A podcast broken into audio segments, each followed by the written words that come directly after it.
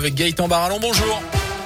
Bonjour Jérôme, bonjour à tous. À la une ce mardi, chez les Républicains, on y croit dur comme fer malgré les sondages chamboulés par la guerre en Ukraine. La campagne présidentielle a du mal à démarrer en France. Le premier tour, c'est pourtant dans à peine plus d'un mois maintenant. Emmanuel Macron reste largement en tête des derniers sondages alors qu'il vient de lancer euh, sa campagne. Premier rendez-vous, premier déplacement hier à Poissy dans les Yvelines. Marine Le Pen de son côté creuse l'écart sur Éric Zemmour et Valérie Pécresse. La candidate LR n'étant créditée que de 12% pour l'instant des intentions de vote. Et pourtant, dans la région, les militants, les républicains s'activent à travers les opérations de collage, de tractage afin d'inverser la tendance. Fabienne Perrin préside le comité de soutien de Valérie Pécresse dans la Loire.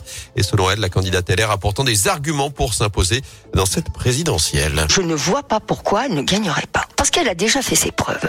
Deux fois ministre, deux fois des réformes, deux fois des réussites et elle gouverne la plus grande région de France. Tous les Parisiens, j'ai de la famille à Paris, me disent que elle a fait vraiment énormément. Non, je vois vraiment pas pourquoi elle n'y parviendrait pas. Et surtout, 5 ans de Macron. 50 plus? Ça vous fait pas peur? Vous en avez envie? Moi, j'ai toute confiance en elle. Elle est en capacité d'être un chef d'État et de prendre une relève d'Emmanuel Macron et elle fera mieux. Et le premier tour de la présidentielle, c'est donc le 10 avril prochain. Emmanuel Macron, lui, ne participera à aucun débat avant cette échéance. Il l'a dit hier en marge de son entretien avec des habitants de Poissy dans les Yvelines. Il a expliqué qu'aucun président en fonction de l'avait fait avant lui. Il a aussi annoncé les premières propositions de son programme, la suppression de la redevance télé, le triplement du plafond de la prime Macron qui permet jusqu'ici aux entreprises de verser jusqu'à 1000 euros sans charge ni impôt. Par ailleurs, les aides sur l'essence seront améliorées. C'est ce que promet Emmanuel Macron pour faire face à la flambée des prix de l'énergie liée à la guerre en Ukraine. Elles feront partie du plan de résilience que le gouvernement est en train euh, de terminer. Sur le terrain, justement, 13e jour de guerre en Ukraine. La Russie annonce la mise en place en ce moment même d'un cessez-le-feu dans plusieurs villes du pays pour permettre l'évacuation des civils, alors que Kiev a refusé hier la première solution puisque les couloirs instaurés par Moscou menaient directement en Russie ou en Biélorussie. Retenir les leçons de la crise sanitaire. Jean Castex était en visite dans la région hier sur le site de Sanofi près de Lyon. Le Premier ministre est venu saluer les investissements annoncés par le laboratoire français. 935 millions d'euros d'ici à 2026 pour développer de nouveaux vaccins, notamment avec l'ARN messager. Une nouvelle usine ultra moderne doit d'ailleurs être construite dans les prochaines années. Et dans son discours, le Premier ministre l'a redit, nous avons sous-investi dans ces domaines et nous en avons payé le prix, faisant référence évidemment au retard de la France dans la production de vaccins contre le Covid et promettant de réinvestir dans l'industrie pour relocaliser l'activité. Le cap est fixé.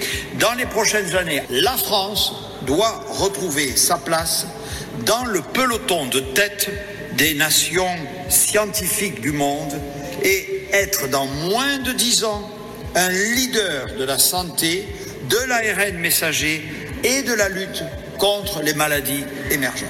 Avec un objectif précis dans huit ans, notre pays doit être en état de fabriquer au moins 20 biomédicaments contre, je le disais, 5 aujourd'hui. Et le plan santé 2030 présenté l'été dernier prévoit de consacrer 750 millions d'euros à la lutte contre les maladies infectieuses émergentes comme le Covid-19. En bref, plusieurs rassemblements prévus aujourd'hui à saint à Rouen, au Puy, partout en France à l'occasion de la journée internationale de lutte pour les droits des femmes en ce mardi 8 mars avec un appel à la grève féministe lancé chez nous et partout en France. L'intersyndicale réclame à nouveau l'égalité salariale et professionnelle.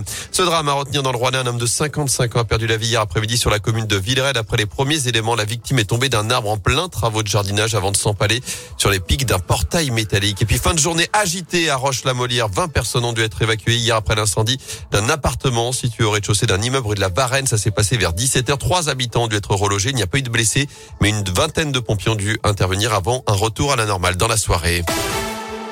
En foot, les huitièmes de finale retour de la Ligue des Champions ce soir avec Bayern Munich-Salzbourg, Liverpool terminant à 21h. Demain, le PSG se déplacera à Bernabeu pour défier le Real Madrid. Et puis, de leur côté, les Verts s'entraînent à nouveau en public ce mardi. Séance prévue à 16h à l'Etra, trois jours du déplacement à Lille ce vendredi en Ligue 1.